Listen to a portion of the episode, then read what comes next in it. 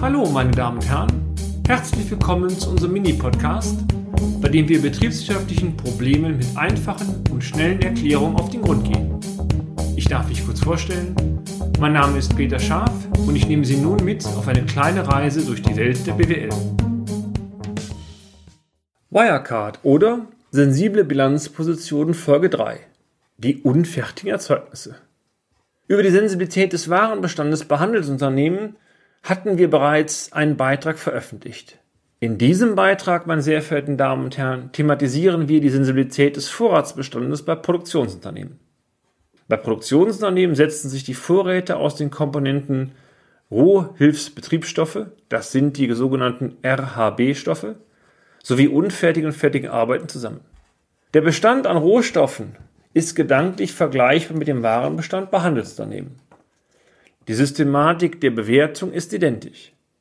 Da die RAB-Stoffe aber nur einen überschaubaren Teil des Vorratsvermögens oftmals ausmachen, möchten wir auf diese Position nicht weiter eingehen. Bedeutender ist der richtige Wertansatz der unfertigen und fertigen Arbeiten. Alleine schon der Begriff produziert bei vielen Unternehmen Schweißtropfen auf der Stirn. Unfertige und fertige Arbeiten entstehen immer dann, wenn das Unternehmen eine Leistung erbringt und diese final noch nicht schlussgerechnet werden kann, beziehungsweise die Abnahme der Leistung noch nicht erfolgt ist.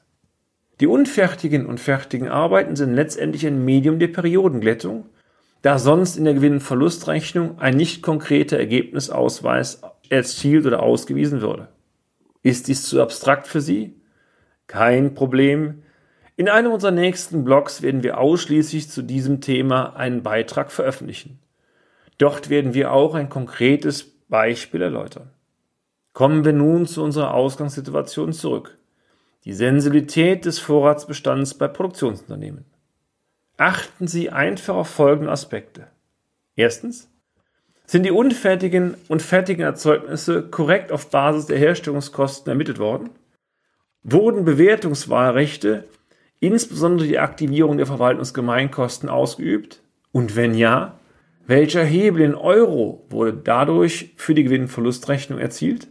Drittens, wurden die Bewertungsmodalitäten im Vergleich zum Vorjahr geändert, das heißt von dem Prinzip der Bewertungskontinuität abgewichen? Viertens, ist sichergestellt, dass keine Zinskosten, Vertriebskosten, Gewinnanteile, geschweige denn Verluste aktiviert wurden? Fünftens, wurde das strenge Niederswertprinzip beachtet? Gerade der letzte Punkt stellt sich immer wieder als klassischer Stolperstein bei schwachen Bonitäten heraus. Wäre Wirecard ein Produktionsunternehmen gewesen, dann, meine sehr verehrten Damen und Herren, sind wir sicher. Es hätten nicht 1,8 Millionen im Kassenbestand oder in der Liquidität gefehlt. Nein, die Unfertigen wären wahrscheinlich in der Bilanz geplatzt. Ein Beispiel dazu. Das Projekt läuft hinsichtlich der Kalkulation völlig aus dem Ruder. Material- und Personalkosten steigen spürbar. Im schlimmsten Fall sogar über die Auftragssumme. Eine Aktivierung erfolgt aber bei vielen Unternehmen ausschließlich über die Ist-Kosten. Ist-Kosten bedeutet Materialeinzelkosten, Materialgemeinkosten, Fertigungseinzelkosten, Fertigungsgemeinkosten und die Addition dieser vier Größen ergibt die Herstellungskosten bzw. den Projektwert. Dies möchten wir Ihnen gerne übersetzen. Das bedeutet, Je schlechter das Projekt wird, je mehr Material- und Personalaufwendungen benötigt werden bis zur Fertigstellung, desto wertvoller wird das Projekt in der Bilanz und umso besser übrigens auch das Ergebnis. Ist doch praktisch, oder? Dies kann doch nicht wirklich sein. Natürlich nicht. Der Fehler liegt schlecht daran, dass die Mehrkosten, die die kalkulierten Herstellkosten übersteigen, nicht aktiviert werden dürfen. Ja, aber fällt das denn nicht auf, ist oftmals ein Argument, was wir in unseren Seminaren zu hören bekommen. Doch, das fällt auf. Im schlimmsten Fall aber erst dann, wenn das Projekt abgerechnet wird. Dann nämlich wären die Umsatzerlöse kleiner als das, was in der Bilanz unter unfertigen, fertigen Arbeiten aktiviert war, also als Bestandsabbau gegengebucht werden muss. Dies würde letztendlich zu einem negativen Leistungsausweis und damit zu einem Verlustausweis führen. Dieser Fall darf eigentlich gar nicht passieren. Leider können wir in genug Beispiele sagen, wo genau das eingetreten ist. Sie merken, Die Bewertung des Vorratsvermögens ist nicht ohne. Unser Tipp, gehen Sie stets sehr behutsam mit dieser Bilanzposition um. Je größer der Wert in Relation zum Gesamtvermögen des Unternehmens ist, desto stärker hängt die Interpretation der wirtschaftlichen Verhältnisse an der Werthaltigkeit dieser Position.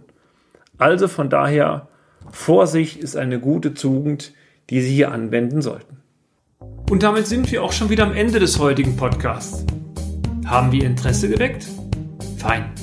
Dann besuchen Sie uns doch einmal auf unserer Homepage unter www.scharf-office.de und schalten Sie auch beim nächsten Mal wieder ein für eine kleine Reise in die Welt der BWL.